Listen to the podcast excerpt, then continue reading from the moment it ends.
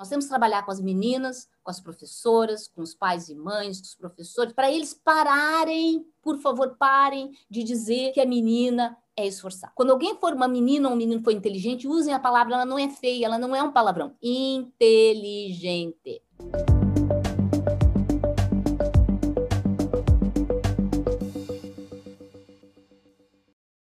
Bem-vindos ao Espaço Recíproco. Hoje estamos aqui com a Márcia Barbosa, é uma grande física brasileira reconhecida por descobertas na anomalia da água. Ela é diretora da Academia Brasileira de Ciências e membro da Academia Mundial de Ciências. Ela tem graduação, mestrado e doutorado na Universidade Federal do Rio Grande do Sul, onde atualmente é professora titular. Ela recebeu a medalha do Mérito Científico da Presidência da República em 2018 e foi reconhecida com os prêmios L'Oréal Unesco eh, de Mulheres na Ciência e o prêmio Cláudia entre outros. Ela realmente tem atuado muito com a questão das mulheres na ciência.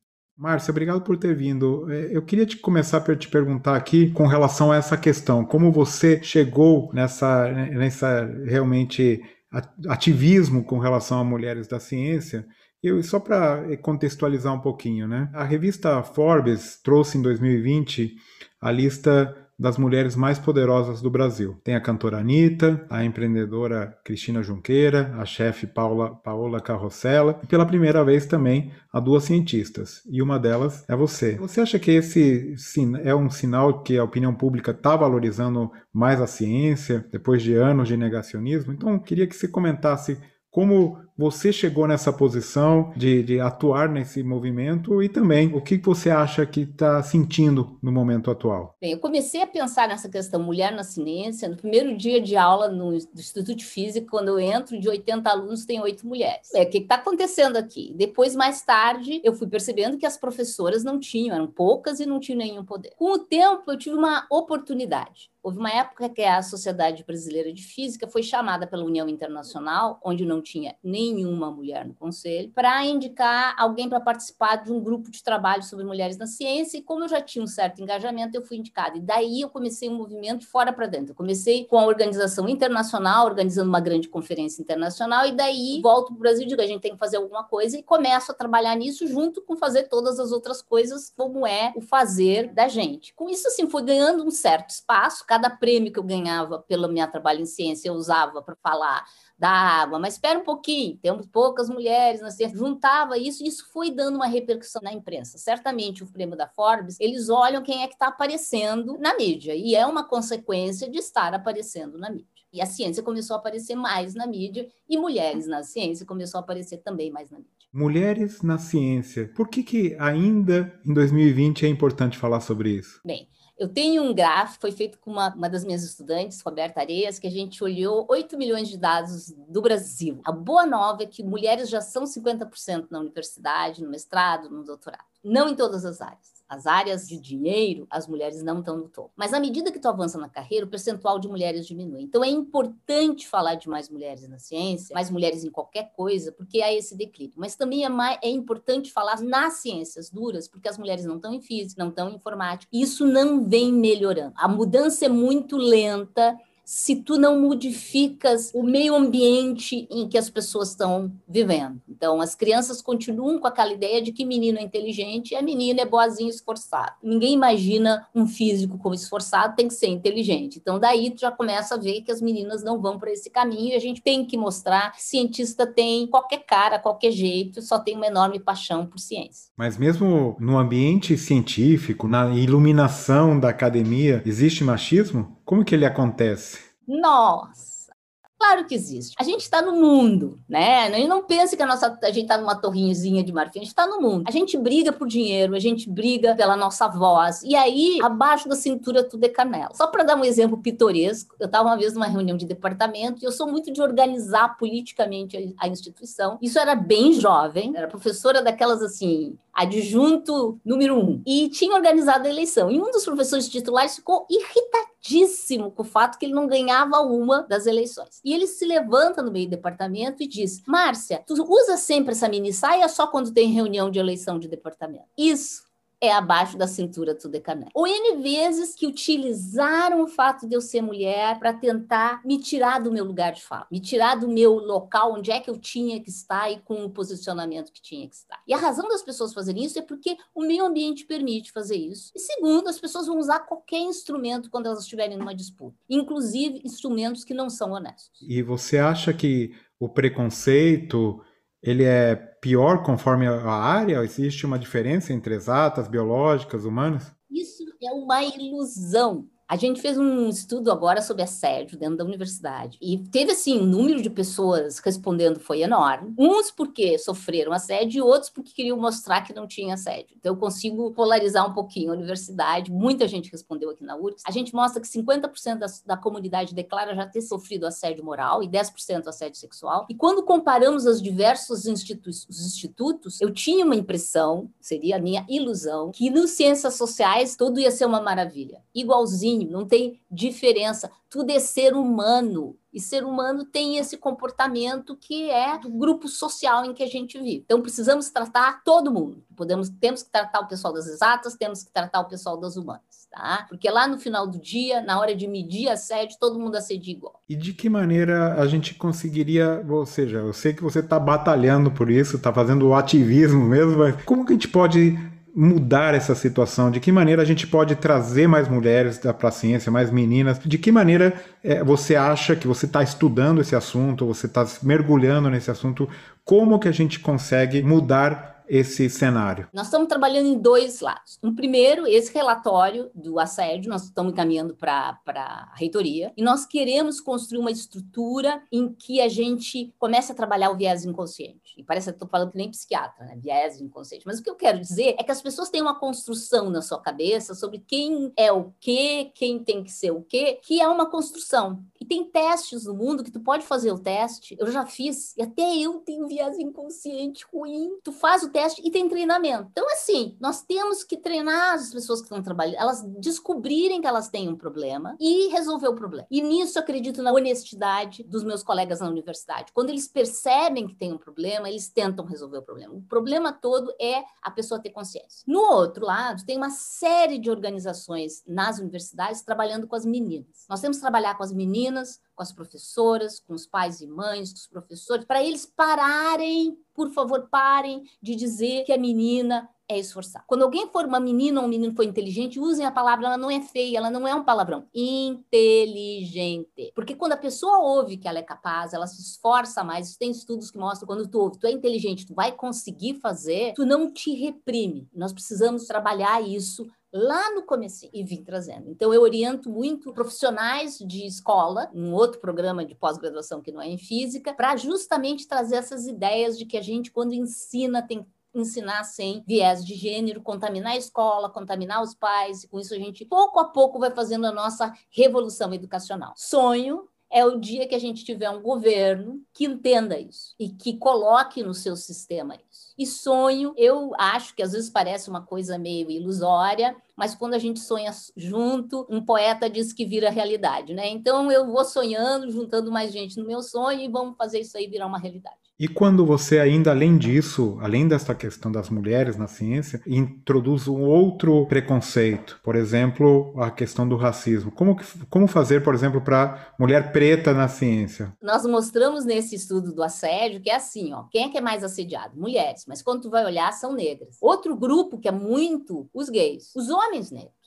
também. Nós temos que trabalhar todas essas questões. Então, assim, quando eu falo mulher na ciência, eu não estou pensando aquela coisa da mulher branca. Tanto que a gente montou agora um curso de extensão que é todo cheio de filmezinho, aberto na plataforma Lumina da URGS, que chama Feminismos, Algumas Verdades Inconvenientes, em que a gente fala do feminismo trans, o feminismo gay, o feminismo na arte, na política. A gente traz especialistas de cada uma dessas áreas para contar com dados. E aí a gente vê como não é uma coisa, é uma coisa coisa que quando tu te afunda, tu, tu vai ver mais outra coisa. Tu imagina o que, que é uma mulher negra lésbica, porque isso vai ser preconceito do preconceito pobre.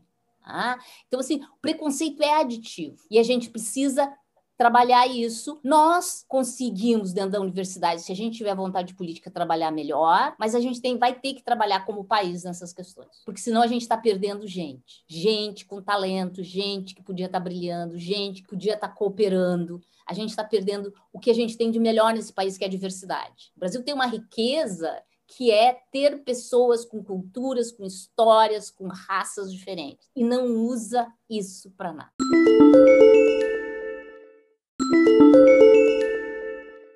Estou curioso aqui um pouco da tua, da tua posição pessoal, né? Porque a gente sabe muito bem que há setores na academia que torcem o nariz um pouquinho para cientistas que têm exposição na mídia. Tem sido o seu caso? Ou seja, eu quero saber um pouco se você conseguiu usar essa exposição em favor da ciência brasileira, como você lida com essa questão. Conta um pouquinho pra gente esses bastidores. Ah, vou te dizer, essa história começa antes de aparecer na mídia. Primeira, eu sou uma pessoa que gosta de ter coisas engraçadas nas minhas palestras. Minha palestra sempre tem uma coisa jocosa, com pitadinha de cunho sexual tá? Para ficar jocosa. Comecei isso desde cedo. Imagina uma pós-doc jovem, ganhava palestra convidada e todo mundo, por que ela tá com a palestra convidada? E era óbvio, alguém tinha visto a palestra, achava divertida e simples. E aí meus colegas, não vai fazer isso. Os brasileiros, com aquela coisa que a gente tem de não querer chocar, porque é brasileiro, me dizendo, tu não pode, isso não é sério. E eu sempre carreguei isso. Né? Desde o fato de eu usar mini saia, assim,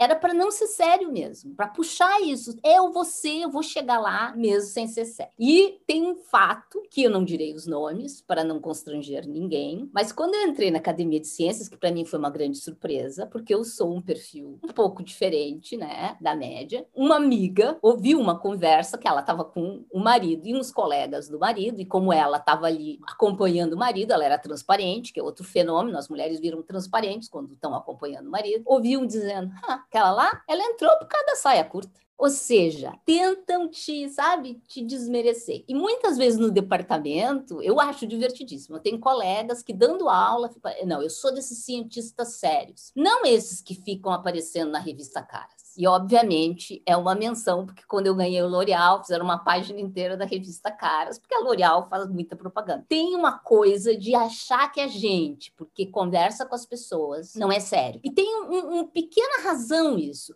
Quando a gente vai explicar ciência, a gente prima pela precisão. Mas quando eu vou explicar para uma pessoa que não é cientista, um jornalista, eu abro um pouquinho a mão dessa precisão em prol da compreensão. É um jogo difícil de se fazer, mas ele é necessário porque não adianta tu vir com um discurso complexo, o jornalista não vai dar bola para ti, a pessoa com quem tu está conversando, uma pessoa qualquer não vai dar bola para ti. Então precisa trazer uma linguagem mais cotidiana, mas eu consigo lidar muito bem com essas críticas, até acho meio divertido ver como as pessoas ficam incomodadas quando a gente tira elas da, do equilíbrio. Bom, e aí eu queria te perguntar um pouquinho sobre a situação que a gente está vivendo hoje, né? Justamente nós que trabalhamos muito com divulgação da ciência, com essas questões aí ligadas a, a, a import, mostrar a importância da ciência, é um momento bastante triste, difícil, né? De ver tanto negacionismo, tanta anti-ciência, e além disso tudo, tudo uma situação bastante complexa do, do para dizer no mínimo, né, da questão política no nosso país. Como que você está enxergando este momento e de que maneira a gente poderia sair? Em particular, queria ouvir um pouco como você sente isso aí no Rio Grande do Sul. Então a gente tem um problema, né? Um problema que é o fato que no mundo, não é só o Brasil, algumas minorias avançaram, as mulheres, os negros, os gays, eles avançaram. E isso faz com que aquelas pessoas que estão perdendo espaço, porque sinto muito, o homem branco, coitado, né? Tá perdendo privilégio, reagissem. E isso dá dinheiro, porque assim esses movimentos eles são bancados a dinheiro, dá dinheiro para uma série de movimentos no mundo mais conservadores. Não é conservador, porque conservador era o Ronald Reagan Margaret Thatcher. Vamos falar o nome certo, atraso Movimentos do atraso, como a gente viu com o Trump, como a gente vê aqui no Brasil, como a gente vê na Hungria, como a gente está vendo no Peru, a gente está vendo pelo mundo esses movimentos do atraso. O que a gente tem que fazer é reagir. É o momento da gente gastar um tempo, pequeno pedaço no nosso tempo, como cientistas, para falar com todo mundo que a gente encontrar na rua. E isso está começando a acontecer. No estado do Rio Grande do Sul, em particular, a gente tem um probleminha adicional. É um estado agrícola que não reconhece que foi ciência que fez o agronegócio crescer. O que se vende para a população é que implantando tudo dá. Não é assim. Soja não dá no Brasil. Foi graças a Johanna Dobenheimer e pesquisadores como ela que a gente consegue plantar soja no Brasil. Então, nós, cientistas, temos, assim, temos que nos apropriar disso. Então, nós vamos ter que trabalhar muito para poder ter este avanço de conseguir falar com a população. Deixa eu dizer uma coisa boa que está acontecendo aqui. Alguns políticos estão ouvindo cientistas nessa questão da pandemia. Nosso sistema de bandeiras, ele, vamos dizer assim, ele foi construído com evidências científicas. O fato de a gente ter tido uma pesquisa enorme sobre a testagens, como é que a doença se espalhava, também teve a ver com o fato de que cientistas eram ouvidos. O problema é que não basta o cientista ser ouvido por um político, porque aí os demais da população com dinheiro pressionam o governo. Então a gente precisa ativamente falar com empresários, com o pessoal do agronegócio, com o pessoal que está perdendo dinheiro, explicar como é importante a gente ouvir a ciência para tomar decisões. E nesse momento, a partir de agora, tem que se com, começar uma campanha imensa e nacional por todos nós cientistas para mostrar que vacina funciona, porque senão nós vamos enfrentar um sério problema para desenvolver uma campanha de vacinação que eu não vejo o governo desenvolvendo, nós vamos ter que construir ela a partir dos governos estaduais. Não vejo outro mecanismo. E a gente tinha que começar ontem falando com os governadores para a gente garantir que sim vamos ter vacinação obrigatória para toda a população. Bom, e agora eu queria que você fizesse um comentário. É impossível não falar sobre esse assunto. Eu tive aqui a satisfação de conversar neste programa, neste espaço, com o meu querido amigo Rui, que venceu a eleição aí para reitor e justamente a autonomia da universidade não foi respeitada e foi nomeado um outro reitor. Eu queria ouvir um pouco o teu comentário sobre sobre esse assunto. Nós estamos vivendo um problema crítico na, universi na URGS em particular, que é o fato que nós temos um reitor que não foi escolhido pela comunidade, ele teve um número pífio de votos na comunidade, mas foi escolhido pelo presidente porque ele se alinha, embora negue que se alinha, mas ele se alinha com as questões do presidente. Então, assim, quando a gente tem uma pessoa que não tem o apoio da comunidade, as coisas não andam. Então, nós estamos vivendo momentos em que tudo trava dentro da universidade, porque não há fluxo, não consegue conversar, tu não consegue ter pró-reitorias. O consumo está numa discussão porque ele mudou toda a estrutura da universidade para criar uma estrutura que fique com cara de futurice, e ao fazer isso, ele violou a regra de ouro, que é o fato que é o consumo que decide, pode decidir isso. É o pior que tem de ter um não é só que tu perde autonomia, que a perda da autonomia significa que tu tem naquela cadeira da reitoria uma pessoa que não consegue mobilizar a comunidade acadêmica. Te imagina, tu decidindo coisas, mas o resto da tua comunidade não estando de acordo, porque não reconhece a tua legitimidade. Isso congela a universidade. Então, assim, nós estamos tendo, como comunidade, fazer um trabalho para tentar, vamos dizer, garantir por outros meios que a gente tenha o nosso reitor eleito, tá? mas se isso não acontecer, a comunidade vai ter que achar maneiras de conduzir a universidade apesar da gestão. Apesar de, de você, amanhã vai ser outro dia. E é isso que a URGS está tentando fazer nesse momento. É complicado. É, Márcia, eu queria. Agora a gente parte para uns quadros aqui no nosso espaço. Primeiro, queria que você mencionasse aqui, você mandou umas fotos para a gente bem interessantes, né? Da juventude. Né? É, lembranças do tempo da universidade no nosso quadro Arqueologia Acadêmica. Conta um pouquinho o que são essas imagens. Ah, e uma é das meninas que entraram comigo. Lembra que eu falei que eram poucas, aí estamos todas nós. Duas delas fizeram licenciatura em física, foram professores. A gente se encontrou há uns dois anos atrás, duas foram, fizeram licenciatura, já estão aposentadas, porque vamos nós dois confessar, nós já não cozinhamos na, na primeira fervura. E além disso, aí uma foi se tornou enfermeira e depois fez pós-graduação e agora é professora de biofísica, outra virou médica, uma delas fez engenharia. Olha só, uma delas disse: não, física é muito difícil. Então ela fez economia, engenharia civil e trabalhava ao mesmo tempo, e disse que aí sobrava tempo para ela. E tem um escritório de economia de muito sucesso. Ou seja, todas foram bem-sucedidas, mas foram para outros caminhos. Depois eu tenho uma fotinho de eu apresentando aí um trabalho em Caxambu. Caxambu é era, era o nosso evento e aconteceu uma coisa muito peculiar. Naquela época, como agora, se tu era estudante, tu nunca ia... Uh, a gente não tinha dinheiro, a gente não é São Paulo que estava ali em Caxambu. E eu consegui, a gente juntou lá, eu consegui ir para Caxambu e aí isso foi para mim muito muito importante apresentar trabalho. Depois eu tenho uma foto do vestibular, porque eu morava numa pequena cidade, não era comum quem estava em escola pública que nem eu passar no vestibular, e eu tinha, na verdade, feito vestibular no segundo ano, mas aí passei, mas não podia entrar, nem podia fazer a fase final, mas aí fiz de novo, e aí consegui passar vestibular, e nessa brincadeira de achar as fotos, achei até um texto velho meu, de quando eu tinha 15 anos, é divertido a gente ver como a gente era antigamente, e pelo menos perceber que a gente não ficou muito pior, a gente não ficou muito mais conservador do que era. Isso já dá uma certa felicidade, significa que a gente não acomodou. Eu vi o texto, olha, achei incrível. Vamos disponibilizar para o pessoal aí no nosso Instagram, nas nossas páginas. Ô, Márcia, e bom, e para quem não sabe, Caxambu é o Encontro Nacional de Física da Matéria Condensada, né? Que era todos os anos em Caxambu, era o grande evento onde os, o pessoal se encontrava. E, naturalmente, onde também nós conhecemos em em algum momento ali do passado. Queria que você recomendasse para o nosso público aqui um livro, um podcast, uma série ou um canal no YouTube, qualquer coisa que você se lembrar aí. Deixa eu começar com um podcast. Podcast Fronteiras da Ciência, que é feito pelo Jefferson Leson, Carolina Brito, Marco Aurélio de Arte e Jorge Kilfeld, em que eles trazem, desmistificam todas essas crendices, falam sobre coisas de ciência. Ele é super antigo, tem mais de 10 anos. Foi bem difícil a gente conseguir aprovar isso na universidade, porque eles achavam que se a gente falava mal de pseudociência, tinha que trazer o outro lado para dar outra versão, e a gente disse, não, não tem outro lado, só tem um lado que é da ciência. No YouTube, deixa eu recomendar a Débora Menezes, que ela tem o Meninas uh, Mulheres na Física. Ela é uma física nuclear de Santa Catarina, hoje em dia atua na diretoria da SBF. Ela é fantástica e ela explica a ciência de um jeito bastante divertido. E só para terminar, deixa eu apresentar para vocês. Eu sou meio, eu não consigo um livro, né? É apresentar para vocês com quem eu estou dormindo ultimamente. É uma suruba, porque são dois autores. Eu estou dormindo com Heloísa Buarque de Holanda e com Siddhartha Ribeiro. Estou lendo o Oráculo da Noite, que é má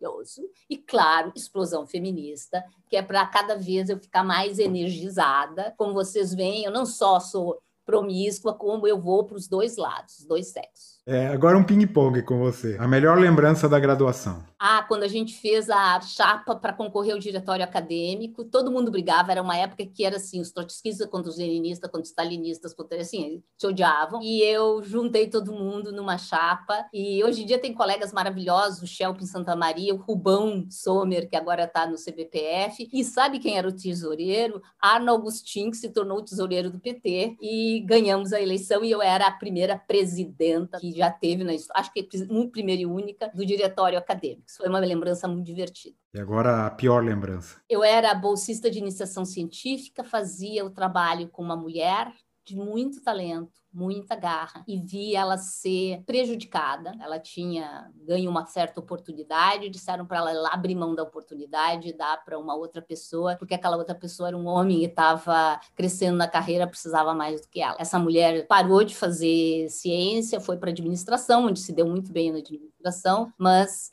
uh, parou a ciência porque não queria mais trabalhar com aquelas pessoas que agiam daquela maneira de dominar as pessoas numa hierarquia muito rígida. Para mim, aquilo foi muito marcante como estudante. E uma aula inesquecível? Eu, eu, sempre vou lembrar de coisas recentes. Eu tenho essa memória péssima, mas semana passada eu assisti a, uma aula da Débora Jean. Débora Jean foi a pessoa que conseguiu fazer condensados de férmions. As aulas dela eram maravilhosas. Infelizmente, ela morreu com 40 e poucos anos, mas certamente, se estivesse viva, teria ganho o Nobel, porque ela é mágica, maravilhosa para ensinar. E se alguém gosta de física, procure Débora Jean, condensados de férmions. Ela foi incrível no construir isso e ela consegue explicar de um jeito que qualquer aluno de graduação vai entender. Muito legal. E, o, e um campus dos sonhos? Onde você você gostaria de passar um sabático um momento? Ah, eu gostaria de não é, ele nem é chique. Eu gostaria de ir para Trieste. E eu gostaria de ir para Trieste não conta para ninguém, para fazer uma pequena revolução lá, porque assim é tão machista aquele ambiente. Só para explicar para quem não entende, Trieste, o ICTP em Trieste recebe pessoas de toda a África, do mundo árabe, recebe pessoas de países em desenvolvimento, as pessoas mais inteligentes e fantásticas, e não transforma aquilo num